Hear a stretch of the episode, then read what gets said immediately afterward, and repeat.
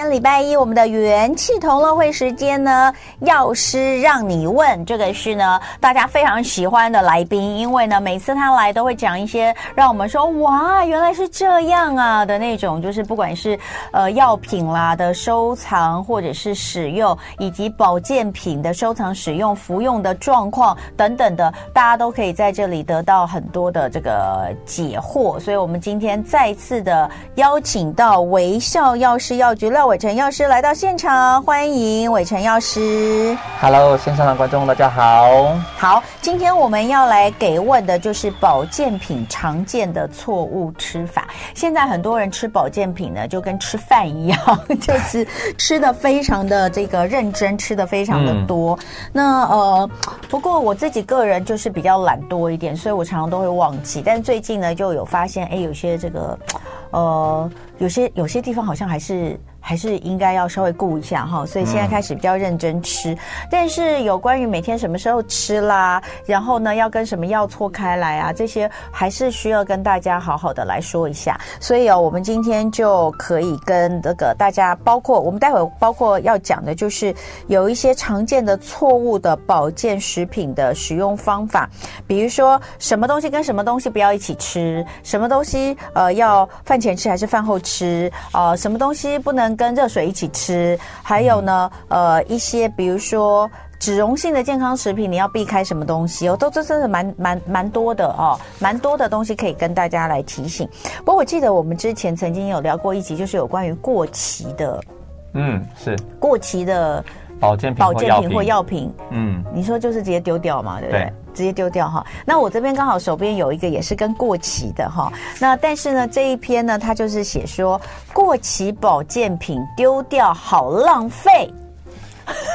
他笑了，要等一下，有五种令人意想不到的利用诀窍哦，哈，这是一个营养师的这个分享啦，我们来听一下好不好？我没有说你要打枪谁，我也没有把他名字念出来，我只是说这一次这一这一篇我已经存很久了，怎么会觉得他待会会赖给我之类的？我大概存了，我这一篇大概存了有两个月之久，我想说总有一天等到廖伟成来，好，好恐怖啊，没有，哪有那么恐怖？不，没有要害你哈，就是说呢，这个买的保健品已经过期了，那但是你觉得根本还没开封，嗯，有的还没开封，好，那该怎么办？没开封啊，他这边讲的是没开封哈。他说过期的东西当然不能够再放入口中，可是这样丢掉好像就有点浪费哈。那呃，我们来看看哈，比如说第一个。鱼油，他他在讲的其实就是鱼油啦。嗯，他只有针对鱼油来讲而已。他说鱼油对，没有开封的鱼油，我们来看看这样有没有道理哈。嗯、第一个，你可以把它涂抹在皮肤上。他说，因为软胶囊的产品通常都是脂溶性的营养素，像是鱼油啦，或是脂溶性的维生素 D、维生素 E，有效期限过了之后，我们可以用剪刀剪破。如果没有闻到酸败的味道，你就可以直接抹在手上或脚上这些容易干燥的位置，也可以加到护手霜或是乳液里面，让这些脂溶性的营养品发挥润肌的效果。OK 吗？好，他不讲话哦，他不讲话哦。好，我我讲一下，我稍微 comment 一下。其实呢，就是我们过期的保养品会不会用？还是会用啊？真的啊？过期的，如果没有过期很久，然后它也没变黄变质的话，我可能会拿来涂身体，不会拿来涂脸。OK，好，如果如果我是这样，我就可以的。所以你的意思说，过期的保养品你也不会用吗？呃，对，因为像鱼油嘛，那我们说它是好的油脂，啊、那你不管是口服还是皮肤，嗯，那基本上它都是有一个抗发炎的效果跟滋润的效果。对啊，那鱼油为什么会有效期问题？是因为鱼油会酸败。对。那它酸败过程是你闻不到明显的酸味的。哦，因为它可能变得酸价变高，那氧化值变高，所以它失去本身的一个保护效果。哦。对，所以呢，如果这鱼油放过期的，如果说有酸败风险，那你保健品也有 pH 值 pH 值的风险，嗯，那它会影响到保健品，呃，影响到你的那些保养品哦。的稳定，所以没有那么的建议。可是。等我要下个可是，免得大家大家都血骗的讯息。不会不会。如果说你直接涂抹，不加在你的保养品里面，如果没有过期很久，那放也没关系。但是你的意思说，直接剪破它，然后没有过期很久，直接剪破它，然后你直接涂抹，反而比加到保养品里面好。对，因为它不会跟你的保养品产生影响嘛。OK，好好，这个是第一个涂抹在皮肤，第二是可以当做手工皂的原料。因为你知道手工皂其实是呃是需要加一些油类的嘛。他说，其实你配合其他基本其他的一些基础原料，其实可以把它做成手工肥皂，就是加在里面。鱼油，过期的脂溶性营养品。好，嗯，呃，这个你有什么意见吗？没有意见，没有意见。好，第三个 当做润滑油。他说呢，像鱼油啦，维他命 E 是脂肪组成的，本身可以起到很好的润滑功效。家里面如果有不好用的锁啦、轴承之类的东西，你就可以涂这些油去达到润滑的效果。另外，容易生锈的铁制品，你也可以拿过期鱼油去涂抹它，可以起到防止生锈的功效。这个我相信你一定没有意见，因为不是用在人身上，对不对？你就把它当做一种油嘛，对不对？对，也是可以这样说。对对，因为毕竟比你直接丢掉，你还会觉得说没有那么浪费，你还是用了嘛，对，对不对？好，再来保养指甲。哦、他说过期的鱼油哈，嗯、或是维生素 E，如果涂在指甲上，可以让指甲更加光滑跟坚固。指甲可以吗？OK，的确是可以。OK 哈，戴伟成说 OK。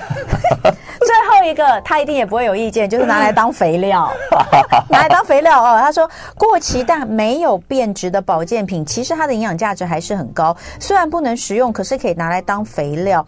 不过呢，把保健品撒在盆栽或土里的时候要注意，使用的量不要太多，一个月最多一两次就好，防止因为太过营养而伤到植物。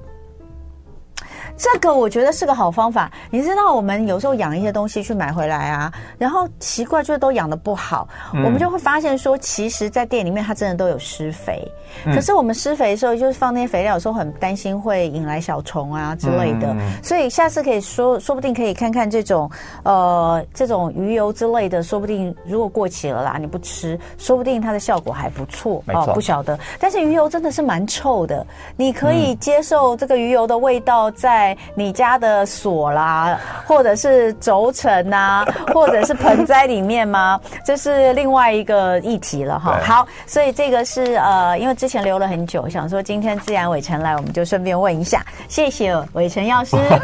好啊，这个这个这个是突如其来没有在脚本里面的部分已经结束了，不要紧张。好，接下来我们就回到今天的重点：常见保健品的错误吃法。第一个。就这个延续我们刚刚说的鱼油，嗯，鱼油不能跟什么一起吃？其实啊，这一题我是故意，呃，放在这边跟民众互动的，嗯，因为以前呢，会很多的营养师啊，或是药师，就连我以前刚开始在接触这一块的时候，嗯，我就想说啊，鱼油是油脂吗？那你这个钙呀，不是碱性的东西，它两个碰在一起，可能会产生什么叫皂化作用啊，影响到吸收。嗯，那以前你觉得，哎，这样听下来蛮 make sense 的，所以都会跟民众说，尽量两个不要并用。嗯，但事实上并不会这样子哦，因为鱼油跟钙这两个碰在一起，其实也不会产生所谓的皂化反应。因为什么叫皂化反应？就是我们做肥皂嘛，叫皂化。我刚刚有讲到肥皂，你鱼油要产生皂化，或是油脂要产生皂化，要两个条件哦，一个叫强碱，嗯，一个叫做高温。嗯，那这两个事情要发生在体内，好像有点困难。对对对，你的钙如果是强碱的话，你吃下唰，我的胃跟那个肠道就坏掉了。对对，它只是一般的中性到弱碱，那基本上人体是只有三十七度嘛，也不会到七十度。嗯，所以你鱼油跟钙啊，可不可以一起吃？当然是可以一起吃。嗯，所以如果你真的很觉得，哎，我这钙明明就是一天要吃两次或三次，你鱼油一天要吃两到三次，那可不可以一起吃？嗯，还是可以一起吃。嗯，免得就是很多人要分饭前饭后啦，还要间隔开来，他光安排那个保健食品的时间都够忙了，嗯，就没法工作。嗯，对对对。好，所以钙片跟鱼油其实没有不能一起吃。嗯，那这个里讲钙片，可是其实现在钙有非常多不同的剂型，嗯，比如说有粉。有什么？所以都一样嘛，对不对？都一样。你讲的就是钙的本身的它的这个成分，对不对？对。好，不管碳酸钙、对柠檬酸钙、对氨基酸和钙、嗯，钙定、钙水、钙粉，对，都一样，都是决定都一样，都可以吃。所以钙跟鱼油是可以一起吃的，好，没有不行。好，所以这是第一个大家可能常常听到的呃。这个说 NG 吃法，但是药师跟你说没有关系。第二个是益生菌饭前吃还是饭后吃？嗯、好，然后到底这个应该没有人会没有人会犯这个错吧？热热喝，快快好，那个不是某一种 某一种感冒药吗？所以我觉得它标题下的，可是很多的人可能会有这个状况，譬如说新手妈妈泡奶就顺便丢进去，这有可能发生。但是它不会直接喝。泡奶不会在泡奶，通常我们也是在四四十到六十度之间啊。哎、欸，四十度以下吧。基本上有些度泡奶，然后让它凉下来对，再喝是对对对对，但很多的新手妈妈可能六十度泡奶之后，她就顺便把益生菌冲进去，哦，那就不行了。对，但基本上很多民众都知道益生菌它怕热。对，它大概到底是几度？五十度以上。哦，所以如果你真的是用六十度或六十五度泡奶，然后加一包益生菌过进去，想要给宝宝，但那个益生菌根本就死了，就 all you 了，就完全没有了。对啊，对。但是我要讲一件事情，就是、嗯、如果这菌死掉了，有没有效果？有没有？答案是有效。哎，如果你的益生菌呢是肠道益生菌，嗯，那不是过敏的哦。其实有些菌死掉之后呢，这菌有看，我们常常说死菌跟活菌嘛。那很多人都说啊，死菌一定没有效果啊。其实上很多死菌有保健效果。嗯，那像是肠道保健，嗯，提升免疫的保健，甚至比活菌效果还好。嗯，好。但是呢，很多民众最常问的还是说，那要是益生菌到底要吃饭前还是要吃饭后？嗯，对。像童文姐，你都是吃饭前还是吃饭后？我有想到吃就赶快吃，因为我想到吃的机会很少。哎、欸，我真的是随便想到就吃啊。嗯，有差吗？老实说呢，其实要看这个益生菌怕不怕胃酸。如果它怕胃酸的话，你就是饭中吃，或是这个吃饭时立刻吃最好。但是你千万不要饭后三十分钟再吃。所以呢，益生菌正确吃法是，如果这个益生菌呢到胃里面的时候，它酸性度很高情况下，那是不是大部分会被胃酸破坏掉？所以影响益生菌的效果是取决在于。你益生菌在胃里面的时间停多久？嗯，以及胃酸的 pH 值。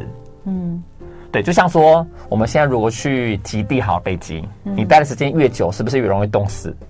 嗯，那温度越低，就容易越受伤嘛。嗯，所以一样的益生菌在胃里面呢、啊，待的时间如果越久，或是 pH 值越低，它就越越容易死掉。嗯、那如果厂商标榜说哦，我有什么包埋技术啦，嗯，或是什么这个益生菌不怕胃酸的话，那你不管饭前饭后都可以。嗯，但是我们会建议饭前吃。嗯，为什么呢？因为饭前的胃排空比较短，只有一个小时，嗯、就是从胃里面排到肠道只要一个小时。但如果饭后的话呢，是三到八小时的时间。嗯，所以建议大家，如果是呃，他要写说啊不怕胃酸，你就饭前吃。嗯。但换句话说呢，如果说这益生菌是怕胃酸的，它没有没有任何标榜，那请大家饭中吃会最好。但就是不要饭后吃就对，对，千万不要饭后三十分钟。我好像也很少饭后吃，我大部分是空腹吃，因为我想到的时候，通常都是我比较闲的时候，哎，突然想到好去吃一下。然后还有还有，我吃益生菌常常都是不舒服的时候，哎，可是不舒服就是我我也是会饭后，哎，就是有时候饭后不舒服会去吃肠胃型的那种，就是就是对胃比较对的那种益生菌，所以那也是饭后吃。嗯，但是你刚刚有讲，就是其实并不是所有的益生菌都。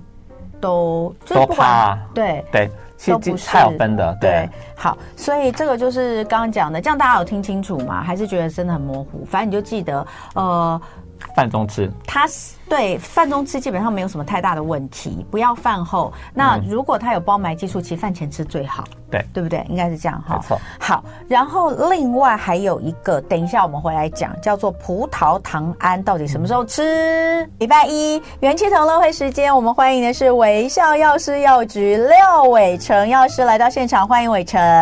Hello，现场听众大家好。好，我们今天讲的是保健品常见的错误吃法哈。那欢迎大家可以上 YouTube 来发问。我们刚刚在直播的这个时候，也就是刚刚呃各位听众朋友你们的广播呃是。新闻跟广告期间，我们回答了非常多 YouTube 上面朋友的发问，各式各样都有。嗯、我觉得你好厉害哦！不是保健品这么多，嗯，然后各种营养补充品这么多，你真的可以记得每一种跟每一种什么时候可以一起吃？因为每天被问，所以就是会。哦，那你有被问倒过的吗？有啊，刚刚那个什么东西我都看不懂啊，什么保健品是什么东西，就是我要去查一下。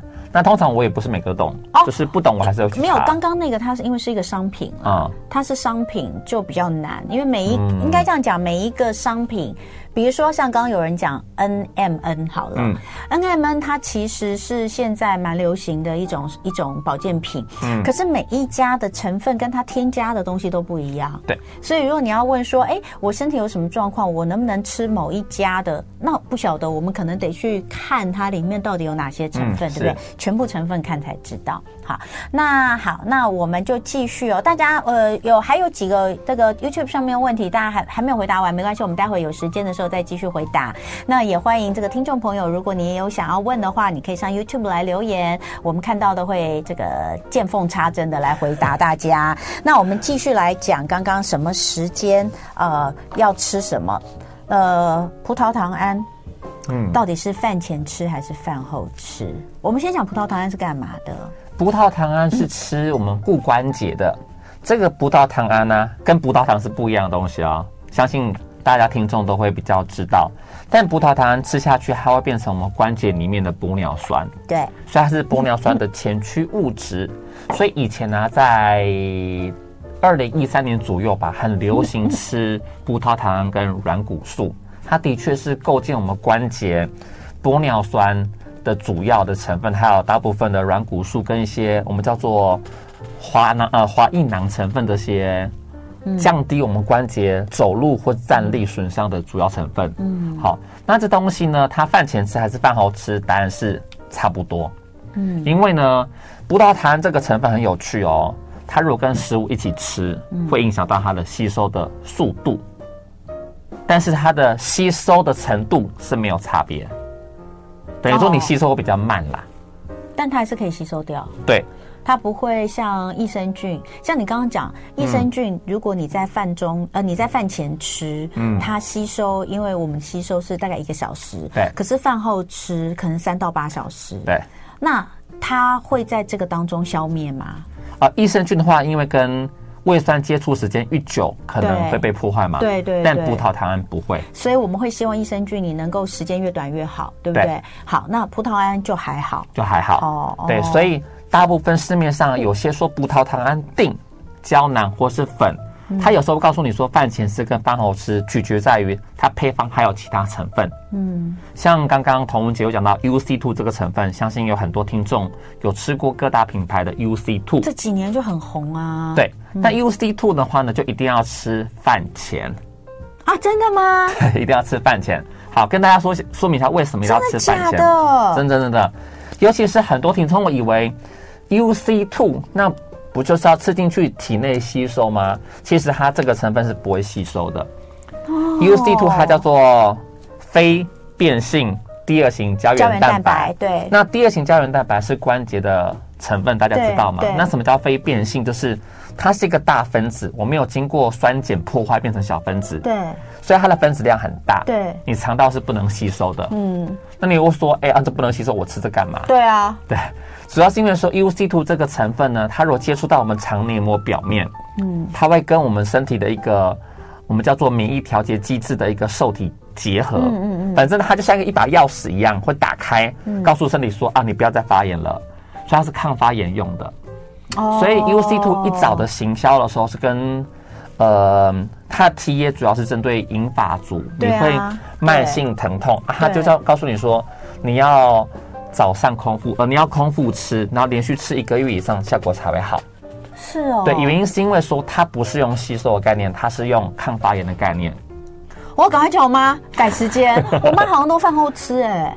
要饭前吃，要空腹吃比较好。所以 UC two 大部分你看到的都有提醒大家是饭前吃吗？它外盒上会告诉你是空腹或饭前。哦，真的、哦，我去问一下我妈，她到底什么时候吃？对，因为我感觉我妈好像都是在就是固定在餐，好像很很很少有空腹吃的那个保健食品。很多人会觉得空腹吃保健食品怕胃会不舒服。不好哦，嗯，的确很多国。这因人而异。好，譬如说好了，有些人就光吃个胶囊好了，他告诉我他就会不舒服，就会想吐啦。对，我就说、啊、OK fine，如果你真的是光吃胶囊就不舒服，哦、你就饭中或饭后吃。嗯，但有些保健品会建议大家一定要空腹吃，嗯、哪些嘞？嗯，好，你到日本拿、啊、去买那个什么胶原蛋白粉，对，请空腹吃。哦，对，因为。你吃入食物里面如果有氨基酸的话，蛋白质、肉、蛋、牛奶，那它有氨基酸嘛，会跟你的那个胶原蛋白会互相竞争嘛，会降低吸收，所以胶原蛋白就空腹吃。哎，等一下，那我胶原蛋白粉有时候是倒在牛奶里面一起喝，这样其实是不好的，对不对？就是如果方便的话，它是蛋白质，如果可以的话，把它分开来最好。所以也不能够用牛奶去配去喝。就是胶原蛋白粉就不行，哎、嗯，我都这样吃胶原蛋白粉了，根本就没有用，所以我的脸其实是天生丽质，是这样的意思吗？好，这是什么？这是什么结论？好啊，我还真的，我真的很爱呀，我真的很爱把那个，因为你知道，就我们有时候吃吃鲜奶 cereal，、嗯、我会倒 cereal 在里面，然后我就会加一大堆粉进去吃。其实应该说，胶原蛋白粉有时候就算它说没有味道好了，还是会有一点点的味道，所以很多人喜欢加在不同的东西喝饮品啊，或者。但如果你要确保它吸收度啦，就是你还是空腹，空腹好跟它隔开来。嗯。所以回过头来，很多人问我说：“哎，那那个葡萄糖胺在饭前吃还是饭后吃？哈，就看你的配方。如果它是单纯只有葡萄糖胺。”好胶囊，你饭前饭后都可以。嗯，好，但大部分厂商会建议你饭前呢，因为胃排空比较快嘛。好，那如果是粉状的话，有时候可能稍微有点刺激，所以葡萄糖粉厂商都会叫你说饭后吃。嗯、其实只有这样原因而已。嗯，好，那如果配方里面有什么凤梨酵素啦，还有一些 U C two 的话呢，那建议大家就是把它放到。空腹吃会比较好。好，所以刚刚说的葡萄糖胺就是呃，因因为这些都是补骨头的，呃，不是，就是补关节。关节就大家会觉得，哎呀，我要这个关节不舒服会去吃的。所以如果是葡萄糖胺，我们就是呃饭，哎，刚讲了什么？葡萄胺。饭前饭后都可以，饭前饭后都可以。对对对，但是 UC two 就建议空腹饭前吃。好，那我们再来看哈，呃，哎，还有一些什么前后吃的，我我我我顺便回答一下，就是有人在问，有人说，呃，睡前吃可以吗？如果是空腹吃的状态，是不是睡前吃？你假设已经没有什么食物可以吃哦，哎，要看是什么保健品哦。如果像葡萄糖胺，嗯，有些会加 MSM。MSM，对，它是一个关节的一个消炎的成分，我知道，它会提神，所以就不要。对，所以是否可以睡前吃要看你的成分而定。对，那如果只有葡萄糖胺而已，那当然可以。好好，那有呃，这个这个我们放后面讲，这个我们放后面讲。有人问 B 群的问题，我们等一下讲。好，那接下来我们进入到保肝药。现在还有很多人吃保肝药吗？有哎、欸，最近广告还是很大啊。嗯，好，保肝药真的保肝吗？问号？问号吗？好，其实为什么会这样讲？其实我不太推荐大家吃保肝药，原因是因为肝脏会自动修复。嗯，你只要正常休息情况下，你肝脏的机能就慢慢的恢复。嗯、所以其实人不太需要吃保肝药。嗯。那你会说，那广告那么多，那是不是都没有效？其实不能说没有效，因为它提供的是肝脏修复需要的原料，嗯，比如说什么氨基酸啦、B 群啦、肝精啦等等。所以如果说你真的是长期劳累，那你不断的肝脏一直受损，你说我要补充一点点可不可以？可以，可是你不要奢望说你吃保肝药，嗯，你的肝指数会下降，基本上不太会，嗯。那如果你真的检查你的肝指数变高，这边告诉大家一个原则，那肝指数通常这个关是呃那个 GOT、GPT 就是三十三正常数字嘛，以下的话都 OK。那如果你看到你的数字是五十，要不要紧张？不用紧张，你就好好睡觉，它就会降下来。哦，是哦。对，但是如果你的指数是大于三倍正常值，譬如说到一百一、一百二，那他们尽快去看医生，去找出为什么你肝指数会上升。因为有些人是药品引起的，有些人是。B 肝、C 肝，嗯，那有些人是其他状况，或是脂肪肝因素等等。所以，如果你肝指数偏高，你千万不要想说我就吃个保肝药把它降下来。嗯，正确做法应该是去找医生去看一下你为什么肝指数会偏高。嗯，这样才是比较合适的解法。嗯，那如果你真的说啊，我就是大夜啦，我常常熬夜等等的，那你吃个肝精或是吃个这些 B 群可不可以？那当然是可以的。嗯，但是它就跟所谓我们的肝指数下降是两回事情。好、它主要是提供一个保肝的原料。那或许听众会说，哎，那要是我常常说我爱喝酒啦，那吃个保肝药有没有帮助等等的哈？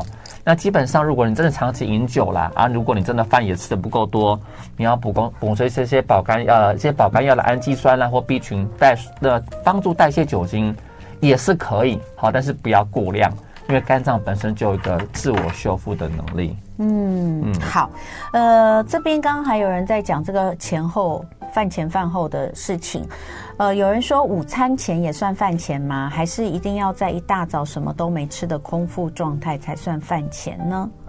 跟食物间隔两个小时就可以了，都叫做饭前，对，都叫做所以应该是没有什么问题哈。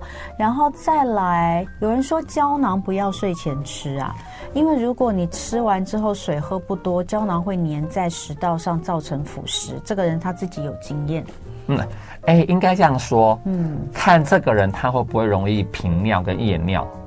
那、啊、有些人就是因为睡前不敢喝水，因为半夜会想尿尿嘛。嗯。那如果说你是可以正常的配服足量的水，嗯，那基本上是可以的，可以吃胶囊。可是如果你真的就是不敢喝很多水，嗯，千万不要没有配水吞胶囊，这样的确是很容易，嗯，导致一些灼伤跟发炎的状况。好，然后有人问钙片什么时间吃？钙片以前好像就是说睡前吃也不错，对不对？嗯。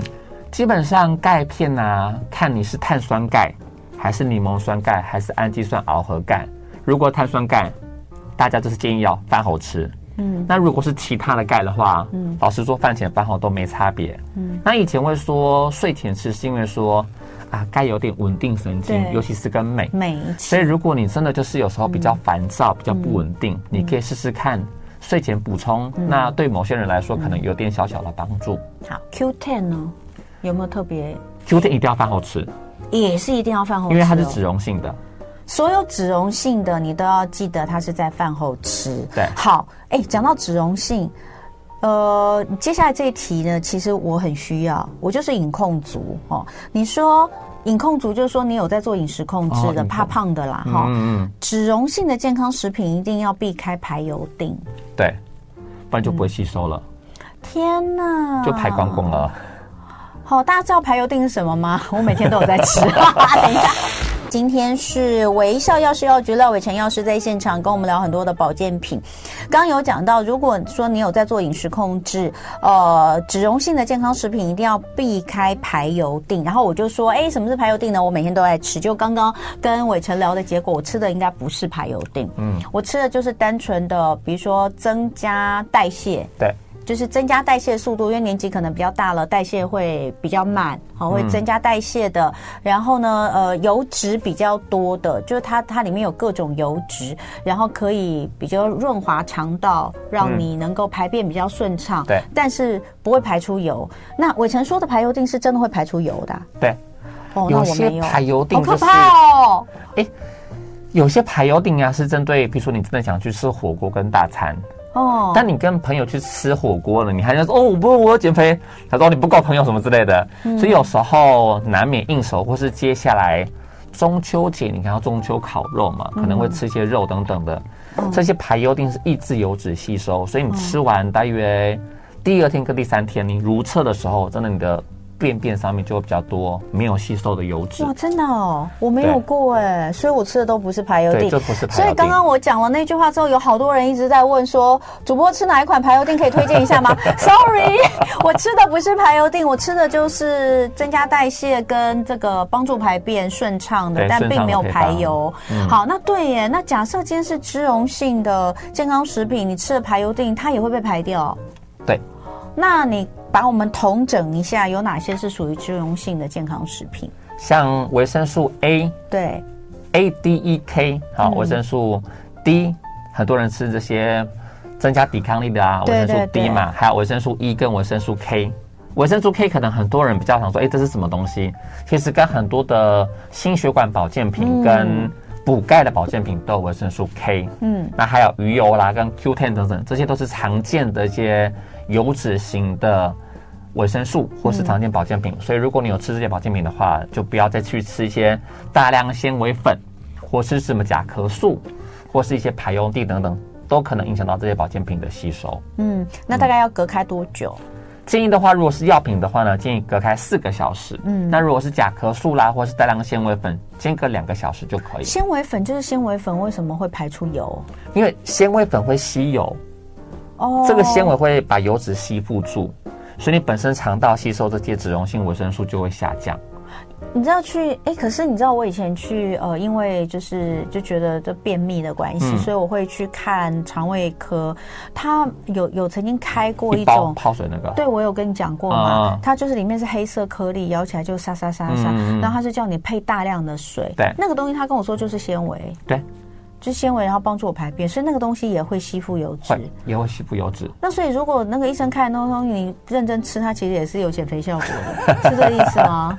我都没有吃，因为它太多了，它那个一包好大，嗯、里面好多颗粒哦，一整包就是刷刷刷这样子，它就是我就觉得我吞不下去，被动性的膨胀之后，让我们肠道产生一个推力来帮助排便的效果。我那时候吃了一几次之后，我就觉得没有什么用，后来医生就跟我说：“你是不是都没有喝水？”我说：“对。”他说：“你要喝嗯足够的水，可能一包要配五百 CC 的水这样子。”我想说：“哇，我真的喝不下去。”好，所以这个东西是提醒在那个做饮食控制的人特别注意的。对，再来，呃，就像我最近就是觉得记忆力很差，大家就会说记忆力很差要吃银杏。哦，嗯。第一个，我先问，到底吃银杏是有助于记忆力吗？好，嗯，银杏跟记忆力之所以有关系，主要是因为银杏主要是帮助脑循环。但是脑循环变好不一定代表记忆会变好。嗯，对，所以呢，如果你本身是糖尿病患者，或是你本身循环很差的人，在你记忆力还没衰退的时候，你就是有吃这些银杏叶的萃取物，那的确呢，有助于我们的脑循环嘛，那可能对你记忆有可能有帮助。嗯，但是呢，我们记忆力下降不见得是脑循环不好引起的，你可能呃太晚睡觉。对，对，对，那导致我们脑脊髓液无法代谢你这些类淀粉斑块等等的，久而久之，你可能大脑这些老旧废物没有被清除掉，就变成斑块嘛，嗯、就可能影响记忆力。嗯，那或是有些人是病理性，像中风等等，或是脑出血等等的，或是缺血性脑中风等等，这些都会引起一些我们大脑的损伤，导致记忆力下降。嗯，所以啊，如果你现在觉得说，哎，你老婆嘱咐你要去市场买菜。他告诉你买十样，结果你买回来只有两样到三样。嗯、这时候你吃银杏，很拍水，它是没有什么效果的。嗯，好，与其如此啊，你不如补充点鱼油，可能还有点点帮助。哦，对。而、啊、如果你是糖尿病族群，或是你的周边循环真的很不好，嗯，或是你常常脚会抽筋，或是脚。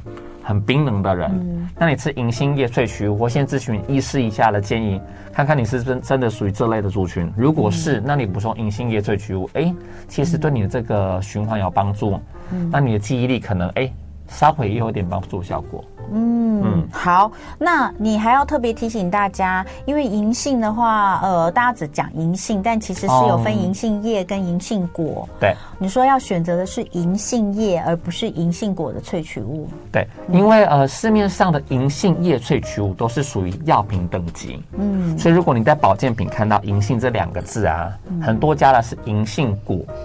那银杏果在中药是止咳平喘用的，它对于记忆力或是对于循环帮助不大。所以，听众或是消费者，你在挑选保健品时，那如果你真的是想要帮助循环，嗯，那像目前以银杏叶萃取物来说，它的我们叫保健效益的话，那部分来说，对于脑循环，还有对脚部循环，对眼睛循环，所以对青光眼也有些也有一些部分的帮助。哦，这些的话呢，你可以咨询医师的建议，哦，看看可不可以服用银杏叶萃取物的药品。哦。但是如果你保健品，比如说有些心血管保健品嘛，告诉你加了银杏，嗯，基本上那个银杏大部分不是属于法定规定这种银杏叶萃取物，嗯，所以心血管保健品看到银杏这两个字，基本上它理论上没有什么实际的帮助心血管的效果。哎，那银杏叶的药品，嗯，通常是在哪一个哪一个科别开的啊？呃，大部分现在不一定。脑、哦、呃脑科也会开，然后呢，说神经内科可能会开，对，对对神经内科也会开。其实现在蛮多科别都会开。对对，常常都会有银杏叶最举屋的处方，所以加医科、嗯、或是神经内科、嗯、脑科，嗯、甚至是一些循环代谢的科比也都会开，还有一些下肢循环问题的也会开。你所谓的下肢循环指的是什么？有些人我刚刚比如说有些人是脚没有感觉，不是有广告吗？阿妈，你看那广告，对，好尴尬。就我们腿部的血循环不好，那导致他有些人是会。嗯，行动不便，啊、甚至容易跌倒。所以那个产品里面理论上应该就是加银杏叶，它就是银杏叶萃取物。可它是药品吗？它是药品啊。哦，OK OK，好好好。好，所以这个就是让大家知道一下哈。嗯、所以以后啊，出去吃饭的时候不用一直说啊，这里面有银杏，赶快多吃一点。就那个一颗一颗黄黄的那个，对不对？那个就是银杏果。你知道我们真的会哎，我们真的会在吃外面吃炒菜，看到有炒银杏果在里面，就一直疯狂夹来吃，想说哦，我最近记忆力很差，搞了半天更没用。没有用。好，再来。呃，够把揪哈，够把揪，叶黄素跟贝塔胡萝卜素一起吃更好吗？哦嗯、好，其实呢，呃，叶黄素本身就是属于一种像是类胡萝卜素的成分。对。那坊间会有很多说法，或是民众 Google 啊，呃，大会听众可以试试，你直接在 Google 上面打这个叶黄素跟胡萝卜素，就啪啦啪啦啪啦，超多文章告诉你，千万不可以一起吃什么之类的。那其实呢，保健品跟药品，或是保健品跟保健品之间，或是保健品跟食品之间，常常会有很多的一些，嗯，吸收啦，会有禁忌啦，或是竞争吸收等等说法。嗯，其实都要考量到它的剂量。嗯，因为呢，呃，在目前研究显示呢，贝塔胡萝卜素跟叶黄素如果在高剂量的情况下，如果同时服用十五毫克的剂量哦。两个可能会有竞争肠道吸收的状况哦。不过大家仔细看，现在叶黄素啊，有的可能只有八毫克、十毫克。嗯，那你要找到保健品里面有很高剂量到十五毫克的贝塔胡萝卜素，很少见了啦。哦，所以如果说你看到你叶黄素有十五毫克，又有部分的贝塔胡萝卜素一点点，可不可以吃？是 OK，是可以的，没关系，它不会产生一些影响。嗯，但如果说你真的是属于很大量吃贝塔胡萝卜素，比如你真的偏到喜欢吃胡萝卜。哦，吃超多情况下，那麻烦你跟这个叶黄素的服用时间就要间隔至少四个小时，嗯，否则它就会有一些吸收的竞争，嗯，好，所以呢，这边提供给消费者，如果你真的诶看到这类的新闻，那到底要不要担心？答案是不用。贝塔胡萝卜素其实呃，在很多的食品里面都很多哎，嗯，除了胡萝卜以外，像木瓜。地地瓜叶是不是？还有地瓜叶啊，地瓜叶、还有木瓜等等，都含有很多，嗯，就是看起来黄黄的，看起来橘色的，都蛮多的一些类胡萝卜素。嗯，所以就注意一下哈，如果你吃这个东西吃比较多的话，好，再来我们就来讲。破解吃 B 群提神论哈，B 群呢，大部分人都会说这个东西是啊、呃，你可以提神或是提高免疫力。嗯、那像是刚刚你有讲到，比如说如果常常在应酬喝酒的人吃一些保肝药品，其实里面保肝的食品里面大概也都会加 B 群。嗯、但你要说，其实 B 群是你你说要破解它的意思是什么？因为很多认为说啊，我现在很劳累，我就吃个 B 群就就能够有源源不绝的体力。其实 B 群这个东西呢，它是代谢我们身体营养素的辅酶而已。嗯、好像 B one、B two、B 六、B 十二都是帮助我们营养代谢。如果你饮食如果不均衡或吃不够东西，你就没有营养去帮助你代谢嘛。嗯，所以你真的要能够发挥 B 群的效果，一定是要正常的吃饭。嗯，你如果正餐没有吃足的话，你吃再多 B 群都是没有效果的，是这样哦。所以很多在做节食，嗯，或是那个饮食控制，在体重控管的民众，他要告诉我说他没有体力，嗯，他明明睡饱了，他就觉得没有体力。他说我要吃 B 群，我就说你吃再多 B 群都没有帮助，你可能糖类摄取不足，你的淀粉摄取没有足够，那你没有这些的营养素，你吃再多的辅酶就 B 群，它也不能把这些营养素变成热量。所以就没有体力，哦，所以我不用吃 B 群，我吃的就是浪费，因为我我真的淀粉啊这些东西吃的比较少，嗯、我食物真的吃的比较少。对，但换嗯换个说法啦，因为 B 群呢，它在我们身体参与的机转很多，嗯，不仅是能量代谢，包括我们睡眠跟 B 群有关系。嗯、像大家听到说什么 B 六帮助睡眠，嗯、因为我们睡觉要生成这个褪黑激素嘛，它需要 B 六，所以我们叫做。每天建议参考值的 RDA 剂量 B 群，它是有帮助我们新陈代谢，所以大家到底想说，哎，我到底要吃很高剂量 B 群，还是吃那种像一般的那种品牌低剂量就好了？取决在你的保健目的。如果你真的是属于，哎，我真的很劳累，那、我我有吃足够的这些食物，嗯、我想要提神，嗯、就选择高剂量的 B 群，或是你是属于腰酸背痛的啦，你就选择高剂量。那如果说我没有，我就小朋友饮食，我想给他补充一下，就选那种所谓的 RDA 剂量的 B 群，就是它剂量都不高，可能不会超过每日建议的百分比的一百倍，呃，那个一百 percent 这样子而已。嗯，就看它剂量什么都很低。这类就很适合用在于说，哎，小朋友偏食，或是说，哎，你担心说，哦，睡眠不好，你想要晚上吃的，嗯，就可以吃这类 RDA 剂量。但是 RDA 剂量还是说，你看它几毫克就好了。哎，可是民众哦，你可以看后面的百分比，如果百分比都是一百。一百 percent 左右或者一百 percent 以下的，嗯，通常是属于 R D 的剂量。如果告诉你两三百倍、五百倍、六百倍那些的，对对对对，什么百分之四百那种比较高剂量的，你可能晚上吃，尤其是 B one B two 啦，就有点提神，你可能会睡不着。但有一种之前不是有讲嘛，就说有些人反而吃了 B 群比较好睡。哎，吃 B 群好睡，对，我们有聊过这件事。就说有些人他说失眠啊，说其实你晚上吃个 B 群反而好睡。这个就是你刚刚所说的，它是个辅酶，它可以帮助褪黑激素这个部分。对，它里面通常是有 B 三，嗯，跟 B 十二，还有 B 六，嗯，因为 B 三跟 B 十二，有些人就是像素吃素的人，会比较容易缺。对，因为它没有动物性的嗯营养来源嘛，所以 B 十二比较容易缺乏。对，那你少了 B 三跟少了 B 十二，人会比较容易。焦虑，会睡不好，睡不安稳，睡不好。嗯，那、啊、如果说 B 六不够情况下，你就不能生成足够的褪黑激素嘛。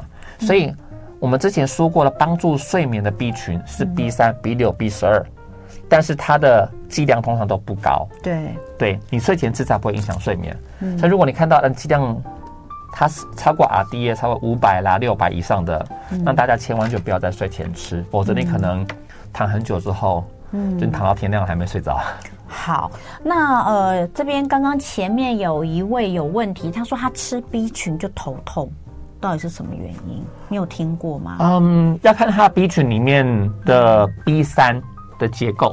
嗯，如果 B 三的结构有些是属于那些叫做烟碱酸的形式，如果大于二十五毫克，嗯，那有些人吃的可能会有点血管扩张或脸红，甚至部分人会有点头痛状况，但不一定。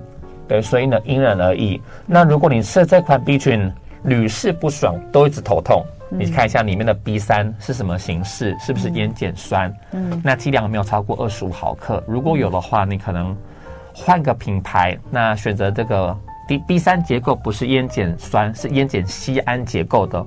或是它剂量少于二十五的都可以试试看，可能比较比较不会头痛。有够复杂，真的 是。有够复杂，这就是我的生活日常。有够复杂，好，所以这个我不知道刚呃提出这个问题的朋友，你你有没有？其实还好啦，嗯，就是简单讲，去看你的 B 群，它的 B 三是不是烟碱酸？酸如果是烟碱酸，你就有可能会造成你的体质比较头痛，或者是它。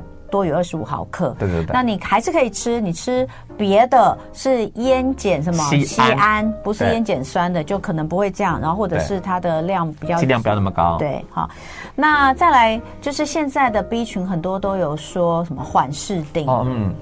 那缓释定不就是长效吗？哦，不一样，不一样，结果不一样，对不对？对好，差异在什么地方？缓释定有点像打点滴一样，是慢慢滴、慢慢滴、慢慢滴。嗯，所以你的血液中的 B 群浓度是低剂量的。对。但是长效型是说这个 B 群不容易被身体代谢，哦、所以你血液里面随时都是高剂量的 B 群。对。所以它两个适用族群不一样。长效型很常用在于这些酸痛、疲劳。对。那。缓释定的可能是有些人到下午就啊，体力，真的体力不支，他就很适合用这个缓释型，早上补充，下午补充，晚上也补充，他比较不会累。所以两个在定义上是不一样的。好，待会继续聊。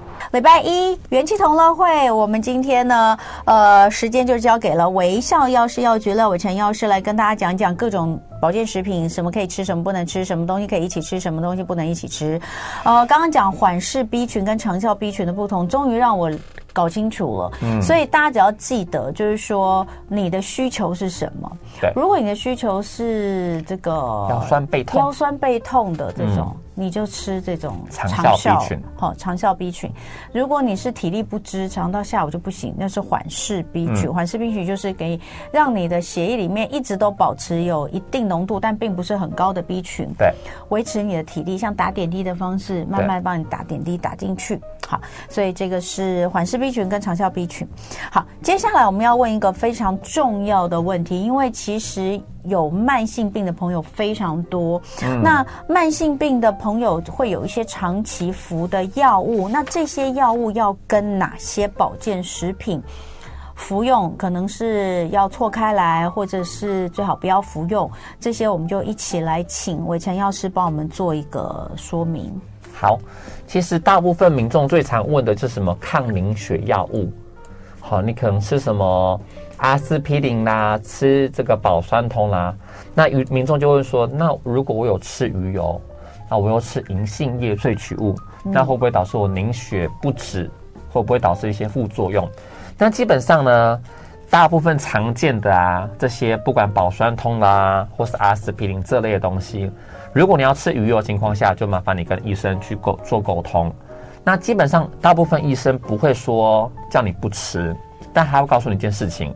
你平常刷牙的时候注意一下有没有异常流血，嗯，或是明明你没有撞到什么异常凹陷这种情况下，如果有，那可能代表你的药品跟这个保健品产生交互作用，导致凝血时间变短了，就是你一直出血的状况。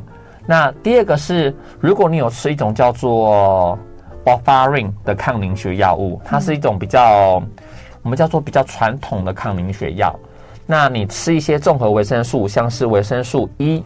好，就记得不要超过三百这个单位以上，三百 IU 以上，或是如果是维生素 K 以及这个维生素 B 三，像烟碱酸等等的，如果大于一公克以上的话，其实可能都会跟这个瓦法林产生交互作用。嗯，所以你吃抗凝血剂的民众，如果你要吃任何保健品，嗯，那办法你可以问一下你的医师，或是问一下你在就近拿处方前的药师，帮你判断说会不会有风险等等。嗯，好。那第二个是什么？Pocky，Pocky 对，Pocky 就是保酸通，不是，它是阿司匹林类的，对对对。好，哎，基本上像我爸在吃那个 Pocky 啊，嗯，他就什么其他的保健食品他都不要吃。哦，对啊，他可能就觉得说有很多，比如说像鱼油啦这些都有可能就是都会都会被告知，对，所以我爸爸就我爸这好像什么都没有吃，他只有吃一些那个关节的。嗯，八十几岁了，这都不吃。嗯、好，不过理论上是可以吃，但是如果有疑虑的话，其实还是问一下药师，其实是最比较好。对对对，嗯，好，再来要还有一个是降血脂肪药品。哇，这个其实台湾吃降血脂药的人也非常多，不是只有台湾，全世界都非常多，就是降血脂。这个有什么有什么要注意的吗？呃，降血脂肪药品最常见的就是一些什么我们叫做 statin 的药物。嗯，那只要你在台湾啊，听到什么冠子土啊、利普妥啦、利辛子啊，只要是很有效降低这个低密度胆固醇的这个药品，嗯，它都不可以跟红曲一起并用。那原因会降太快吗？对，因为其实不是说降太快，嗯、降太快是其次，因为呢。这些 statin 药物有个副作用，就是可能会导致增增加肝脏的负担。嗯，你可能就是会肌肉溶解啦，嗯、会肌肉酸痛等等不舒服感，这是属于严重的副作用。哦，那红曲里面的成分跟这个药品的 statin 是有点异曲同工之妙的效果。嗯，所以如果说你有吃 statin 药物啊，嗯，好，记得就不要再额外吃红曲的保健品。但如果你吃红曲饭、红曲米，可不可以？可以，是可以的。嗯，好，所以大部分如果你有吃这些慢性病的药品，如果你真的想要吃心血管保健药品，其实务必跟你的药师或是医生说清楚你吃哪些成分。嗯，那是不是说只要红曲都不可以？其实呢，目前有些红曲制品，它比较不会去影响到肝脏这些酵素。但是你在吃、你在选择之前，还是问一下医师。那另外呢，降胆固醇的保健品也不是只有红曲，嗯，有其他的一些配方可以选择。好，譬如说呢，也有这些叫做植物固醇嗯，也可以帮助去降低我们的胆固醇。嗯，所以你在保健品选择上面的话呢，如果真的有在吃这些降血脂肪的药品，其实要跟医生说清楚，或是跟你的社区药局的药师沟通好，就可以避免很多的副作用。你都已经在吃降胆固醇的药了，你干嘛还要花钱买红曲啊？哦，很有很多人这样子。不是啊，他不需要啊。哎，很原因很简单，台湾人真的有点迷信。我不该，我不晓得可不可以这样讲哈。很多人认为说呢，药品吃多了会有副作用，他就不敢吃很多药品，所以纷纷呢，他们会各到到各大的平台啊，甚至药局去问说，我吃这个药品了，我不可以不要吃这个药，我要吃保健品。那我们当然知道说不行嘛，嗯，但他会说，那我可不可以药品的量减少，对不对？呃，他们可能觉得减少他会被打枪，嗯，他会说。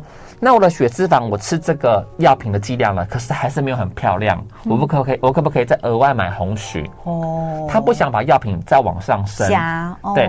但殊不知红曲本身也有这个副作用啊。嗯、不管你吃保健品或是吃药品，都有可能会有肝脏损伤的风险。嗯、那与其如此，为什么你不要请医生帮你评估，干脆调整一下剂量，或换个这个药品就好了？嗯。所以，如果你有吃降血脂肪的药品啊，你在选择红曲或是选择其他。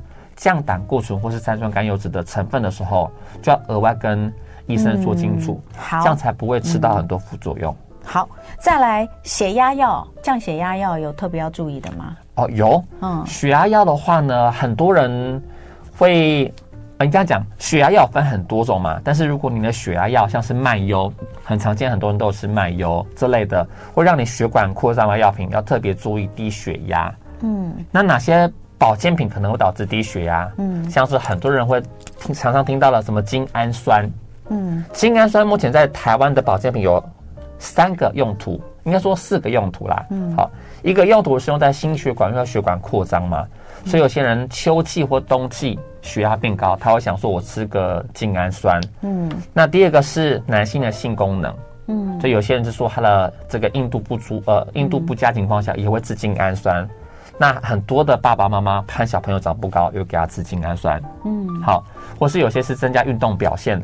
那这些使用的精氨酸，如果你跟一些血管扩张剂，像刚刚说到了麦优一起吃，嗯，这个民众可能会血压突然太低，嗯，当他坐着的时候或躺的时候没有感觉，他突然站起来的时候就会产生姿势性低血压，他就忽然跌倒，嗯，撞到头啦，撞到身体等等。所以如果有在吃血压药的药品的话呢，再吃这些刚刚讲到的精氨酸的保健品，真的要特别注意，嗯，就很明显。好，最后我们来讲帕金森的用药。嗯嗯，帕金森氏症的药品呢，跟一个叫做维生素 B 六，B 六，对，可能有影响。不过呢，嗯、大家不用担心，因为目前呢，在国内所有的帕金森氏症的药品啊，都是复方的，嗯，它不会因为你额外吃个 B 群里面有 B 六影响到效果。所以呢，呃，如果是属于帕金森氏的病友，你可不可以正常补充 B 六呢？答案是可以的。嗯，可是你还是要跟医生讲一下，说你目前要补充这些保健品的习惯，这样会比较好。嗯、好，那呃，好多问题哦，我们来看看还能够问几个哈。来，有一个是说，网络上有医生说钙。最好选择吃柠檬酸钙，其他像碳酸钙等比较容易有残留物，这是真的吗？呃，基本上啊，是不管是哪种钙啦，老实说，吸收都有一定的比率。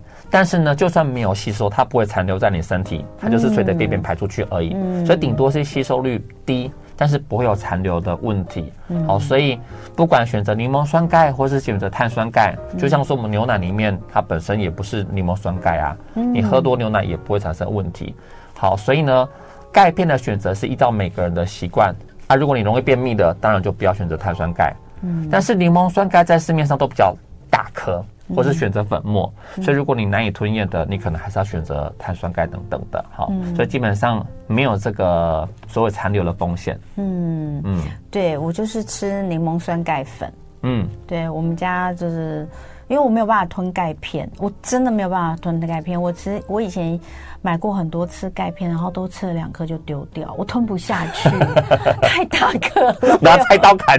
我真有吞，我有那个啊，我有切药器啊，嗯、但是可是因为切开之后，假设它是它是定状，切开之后它那个面会不平。对，你知道我吞的时候，我会觉得来来呢，对，就不舒服。所以我是我是属于钙的话，我是吃柠檬酸钙粉，嗯，粉的。好，再来我看看哈，那个还有这个还有来得及问吗？D 三过期半年以上才吃，才发现这个吃进去身体会有害吗？呃，不建议吃，对会不会有危害不确定，要看它本身有没有一些问题。对，哈，好，然后那再来最后一个，好，我看到这个，他说，哎，抗忧郁类的药物也有饮食避免吗？这个因为抗忧郁类的药物蛮多的，嗯，你你有办法？他说饮食避免是指保健品吗？对，就跟你刚刚讲的这些药一样。他想问有没有什么特别要避免？呃，如果是吃抗忧郁症的药品的话呢，其实如果说呃很多保健品标榜去调整心情的，可能会影响到血清素。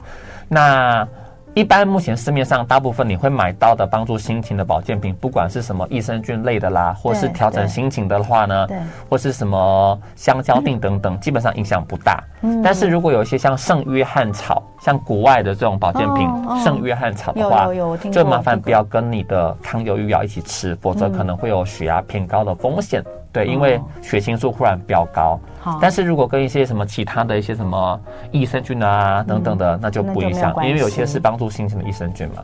好，呃，柔配真的有副作用吗？嗯，它可以帮助你，哎，但是它药品哎，可以讲吗？对呀，我不知道，我们先不讲好了，因为它是药品，我们今天主要是讲保健品，对，会有八卦好不好？哈，对，呃，最后一个海藻钙。的吸收真的有比其他好吗？就跟碳酸钙一样。所以差不多，嗯、其实差不多。哎、欸，我们不是讲过这个吗？讲过。我们有一集有特别讲那个钙的那个，对，这个其实差不多哈。嗯、好，那我们今天其实很努力的把我们原本定的题目都讲完了，这是非常少见的，因为我们每次都讲不完，这次有讲完，所以这一集也请大家点着收藏哦，因为这一集真的非常，这个我自己都记不下来，我自己都要再回来听好几遍，因为讲的东西实在太多了，嗯、但是非常的有帮助，呃，尤其是。大家切身相关，你每天都在吃，什么时候吃什么东西，跟什么东西间隔开，这些都很重要。所以这一集，请大家 YouTube 的朋友点。点点赞收藏。那最后你听到是欧阳娜娜的歌曲《雨下雨的雨》。那如果有更多的问题，都可以去呃追踪伟成药师的脸书，你的脸书给大家公布一下。微笑药师 Phar Smile P H A R 点 Smile，欢迎大家追踪哦。就是微笑药师哈，大家可以去搜寻就可以找得到他，非常的 nice 哦。你也可以问他很多问题。今天很谢谢伟成，也祝福大家。大家今天还是一。花地区哦，雨比较大，请这个我们宜花地区的朋友要特别注意一下。希望大家都平平安安度过这个台风。礼拜一呢，精神比较不好，希望我们的元气同乐会有给大家一点元气。明天早上同一时间，同文在这里跟大家再见喽，拜拜。就爱点你 UFO